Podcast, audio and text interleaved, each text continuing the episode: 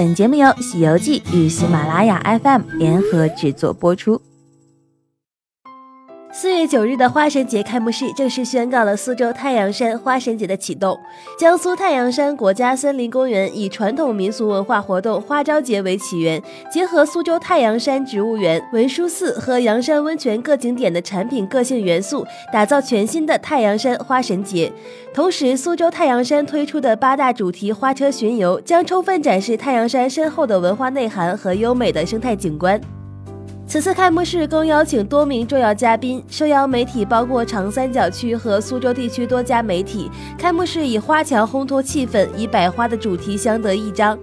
而让人眼前一亮的，便是太阳山此次首次推出的百花神宴。所谓“艳花雕雏宴，艺高百神现；雏心花入宴，一品神乃现”，大概便是如此吧。百花神宴共有二十一道菜品，分为八道冷菜、十三道热菜，以玫瑰、紫罗兰、康乃馨、木芙蓉等鲜花作为食材。值得一提的是，这些食材都是太阳山国家森林公园自主栽培的鲜花，坚持不撒农药，以最绿色的状态端上每一位食客的餐桌。而鲜花菜肴的名字也极具情调，既有梨花香、维糖鱼等带诗入画的名字，又有花仙子、樱桃小丸子等充满童趣又可爱的名字，还有花仙。等引人遐想的名字，听到这些名字的你，难道还不想尝一尝它们的味道吗？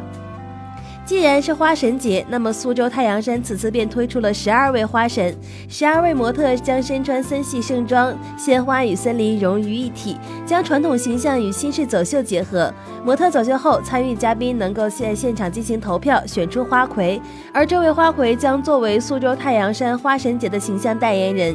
时下都市人的生活节奏太快，容易错过身边的风景，所以太阳山国家森林公园在此次花神节开幕式上推出的苏州太太阳山春季特色路线，以彩霞春光、行走慢旅和有茶生活为主线，将植物园、文殊寺、阳山温泉和林泉里精品民宿连接成一条完整路线，给都市人提供了一个四十八小时微度假的方案。在轻松的踏春时光里，游客既可以享受山野休闲，又可以体验。茶与禅的融合。